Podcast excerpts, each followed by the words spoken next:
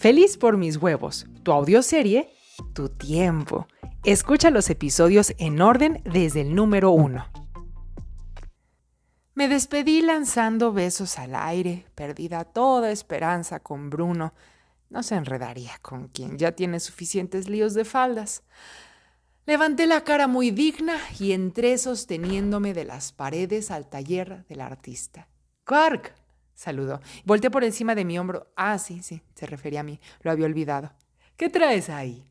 No se le escapaba ninguna. Para nada creyó que estuviera esperando un bebé.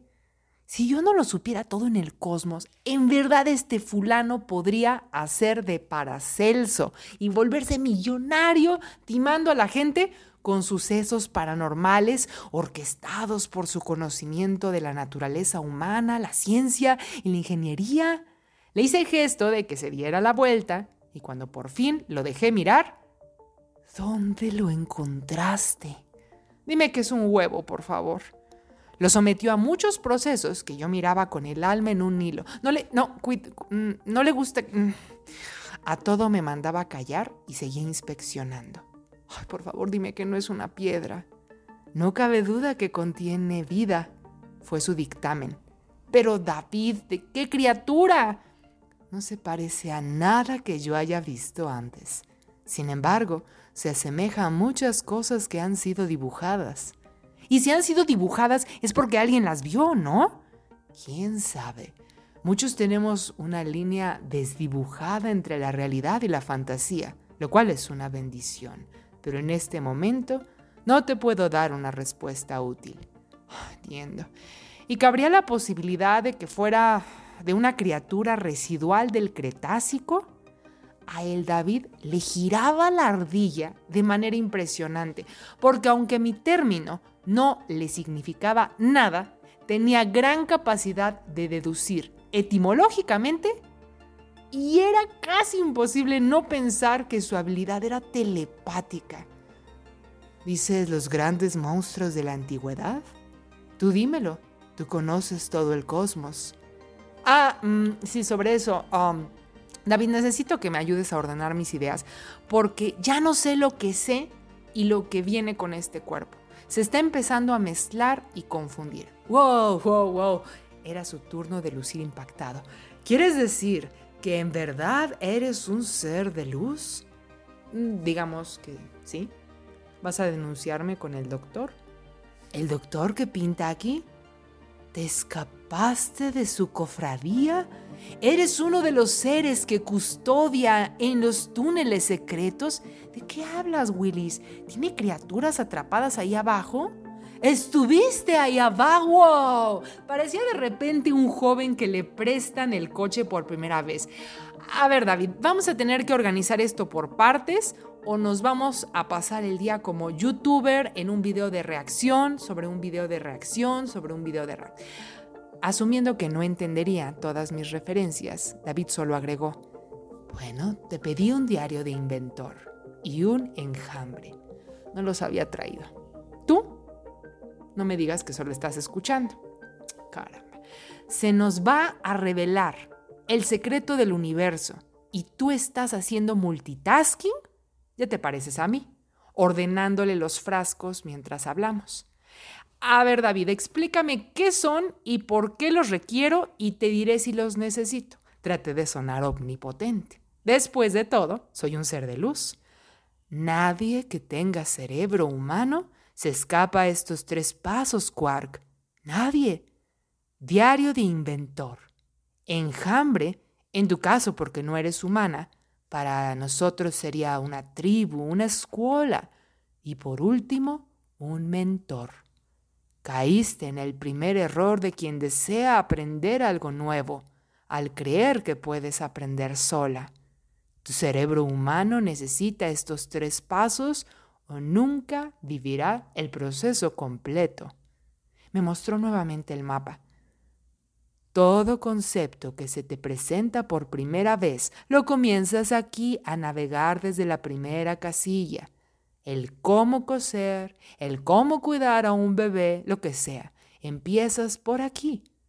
Ahora bien, ¿quiénes son los que aprenden más rápido y sin tantas frustraciones?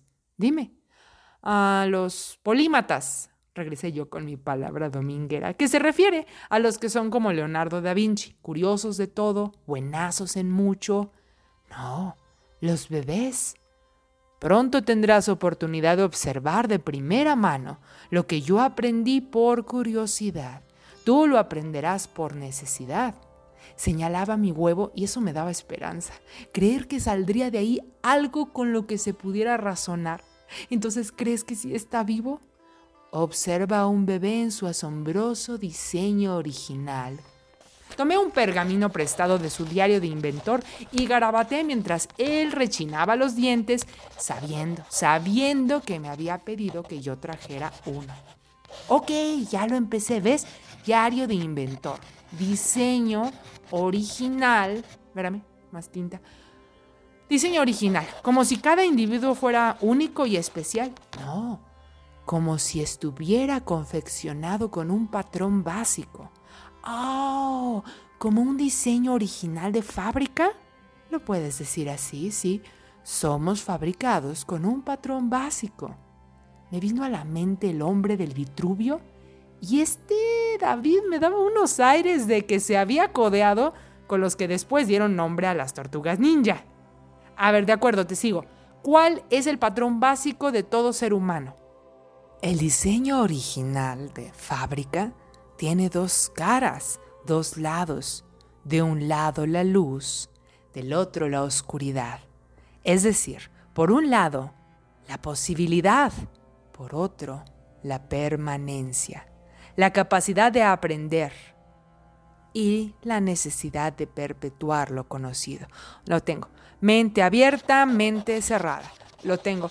Estamos hechos para la curiosidad, pero también tenemos en el programa básico algo que la frena. ¿El miedo? Sin este delicado equilibrio, Quark, no sobreviviríamos. Sin dos caras, estaríamos incompletos. Aunque estamos orientados a aprender lo nuevo, necesitamos que la percepción sostenga lo comprobado y viejo. Oh, como quedarse en el círculo conocido pero ¿y si no quiero quedarme? Tienes que estar dispuesta a tolerar la tensión que provoca. Es natural. Si no está ocurriendo tensión, entonces es que el estímulo no te movió. Ah, como esta espiral. Saqué por fin mis documentos de mi escote. ¿Cómo? ¿Cómo conseguiste eso? Se le fue la sangre del rostro. Sus dedos comenzaron a retorcerse sobre su ropa queriendo arrebatarme mis notas. Llevo una década tratando de echar mano de todas las piezas. ¿Te hacen sentido? Aquí en el centro dice framework, tu centro, tu estabilidad, tu sistema de creencias, marco de referencia. Es tu actual framework. Tome notas. Tu framework es tu percepción subconsciente, tu círculo cómodo. Dejó de escucharme para murmurar cosas mientras me recibía los papiros y tomaba notas en su diario de inventor. Me asomé con cautela, no queriendo entremeterme, pero sí interesada. En mi diagrama de los cinco sentidos, colocó en el ojo derecho, en el espacio vacío, la espiral interna, y dentro de la espiral interna colocó el mapa de Bloom en un extremo. Esto, esto es sumamente valioso, Quark. Si alguna vez has querido hacer un cambio en tu vida, lograr algo, comunicar o convencer de algo, pero fallas o te quedas a medias o simplemente vuelves a como eras antes, a tu framework viejo, esta es la razón. El no usar estas tres piezas.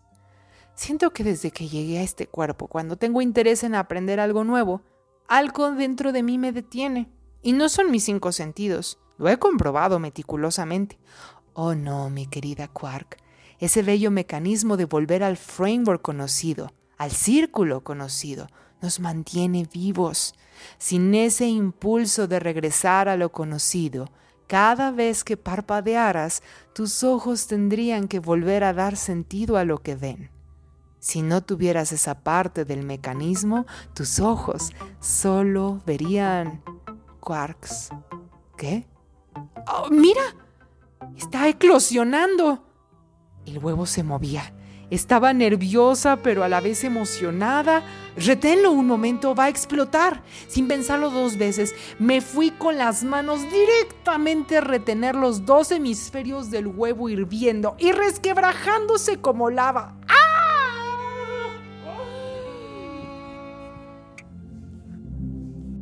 Comparte tus preguntas y respuestas en mi grupo de Facebook gratis, Feliz por mis huevos. O si quieres mi ayuda para que no te pase lo de helada sepulturera, pregúntame por mi club exclusivo.